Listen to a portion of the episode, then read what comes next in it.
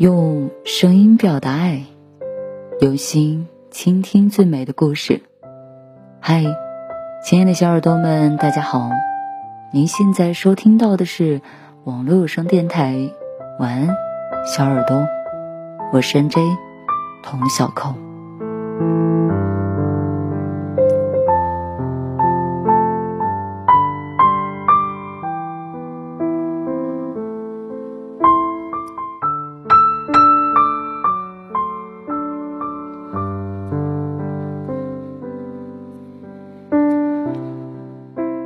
爱时间越长，结婚的概率就越低，因为你会发现，能早结婚的就已经结婚了。但凡是恋爱很久还定不下来的，一定是有一方对对方的预期有不小的差距。如果说在这个期间，中途哪一方遇到了一个理想的人，那么很容易就会结束。毕竟。拖着是很累的。那天阿喵跟我说这段话的时候，正在整理店里新进来的衣服。他挑出一件毛衣对我比量了一下，说让我试试，喜欢的话就带走。我犹豫了一下，他就直接把衣服塞进了口袋里。我有一些诧异的说：“不是让我试一下吗？”阿苗头也不跟我的说，他头也不抬的跟我说：“你犹豫了，因为这件衣服和你的预期不符，非让你试，你会嫌烦；如果非让你带走它，你也不会穿。对了，除了拖着，应付彼此的感情，也是挺累的。”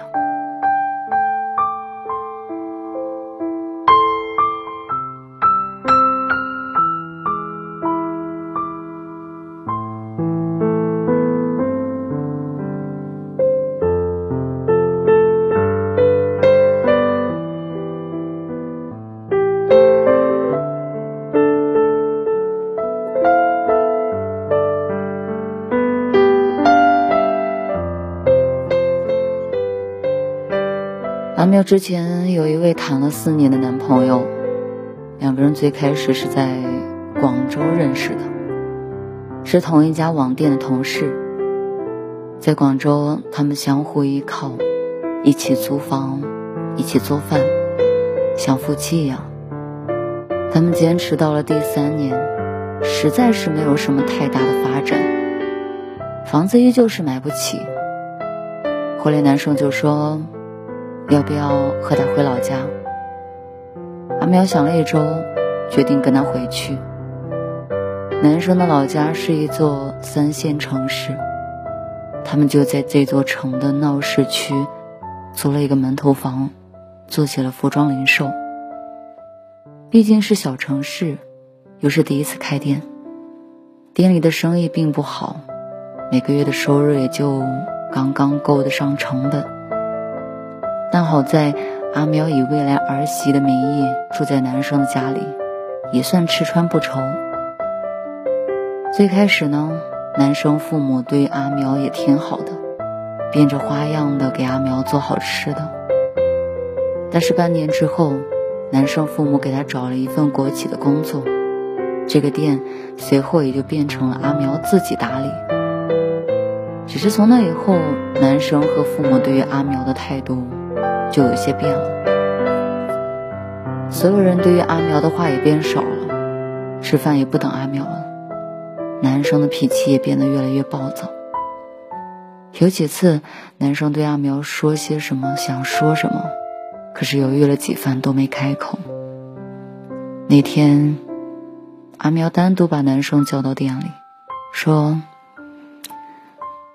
说吧，没有什么抹不开的。”是不是家里人不喜欢我？男生说：“其实我应该早点跟你谈的，可是一直都不知道该怎么开口。父母觉得咱们俩差距有点大，他们倒不是不喜欢你，只是咱们这个店不赚钱，从这样也不行。家里找了好多关系，才给我找了一个稳定的工作。可是，你只有大学的大专学历。阿苗听到这儿就打断男生接下来的话。他没有问男生太多，因为他知道，虽然字字句句都是他的父母怎么想，但是他也没有反驳，就已经表明了心意。阿苗说：“今天我就不回去住了，晚点儿，我拿点东西在店里住。你放心，这几天我就清货，把这些衣服卖出去。”我就把当初你们出的那份钱还给你们。男生说了抱歉，告诉阿苗，出的钱平摊就好了，不能让阿苗自己亏了。还没等男生说完，阿苗就把他撵走。阿苗告诉我，其实那天我倒是挺平静的，脑袋里一直在计算着。甩掉这批货够不够还他们？我找了发货用的纸壳，用马克笔写了大大的“甩卖”两个字挂在门口。直到一个月后，我清空了所有的衣服，和房主退了押金，连同贷款一起转给他。我问阿苗：“真的不难受吗？”阿苗说。关上店门的那一刻，挺难受的。还有后来他妈妈给我发微信说抱歉的时候，挺难受的。但是大多数的时候就是想不明白，为什么在一起四年的人，怎么能就说变就变呢？后来我想明白了，可能当初在广州，我们也不是特别的相爱。只是因为彼此需要一个人在身边陪伴，只是因为在打拼的时候需要相互取暖而已。如果是真的相爱，你看那些什么都没有的人，不也一样会结婚吗？所以，有的时候真不一定就是爱，可能就只是习惯吧。再后来，就是最开始阿苗对我说的那番话了。我又从阿苗的手中夺过了那件毛衣。阿苗问我干什么，我说：“不试试。”我又怎么会知道我喜不喜欢？阿苗没有阻拦我。试过一番以后，确实不喜欢，我又还给他。他说我是多此一举，我说并不。从今天开始，我就知道我不适合穿白色的圆领毛衣了。还有，穿这种材质的毛衣里面必须得穿背心儿，不然身上会很痒。就像你和他的那段过去，没经历过，你又哪里会明白这么多的道理？虽然代价有点高，但总会有收获。韩苗接过这件衣服，坐在沙发上，淡淡的说：“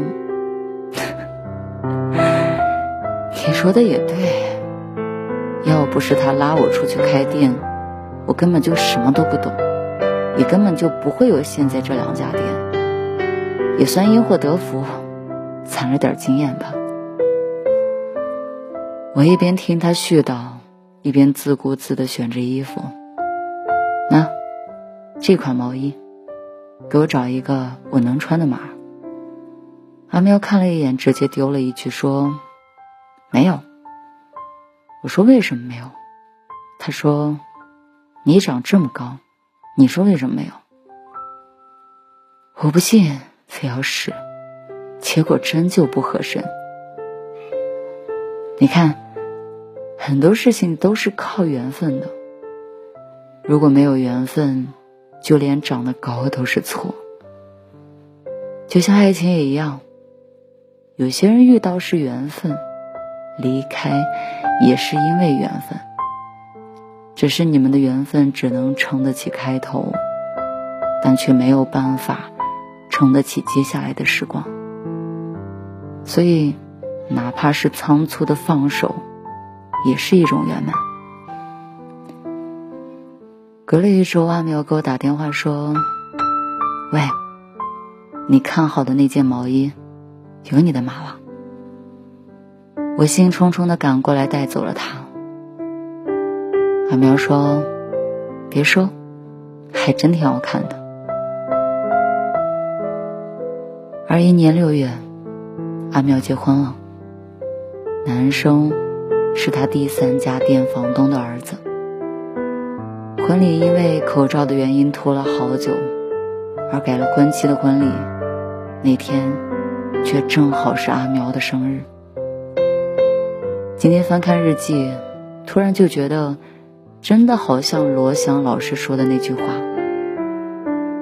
人生有的时候，一些特殊的时间节点，你只能把它归结于命运。总有人山高路远。为你而来。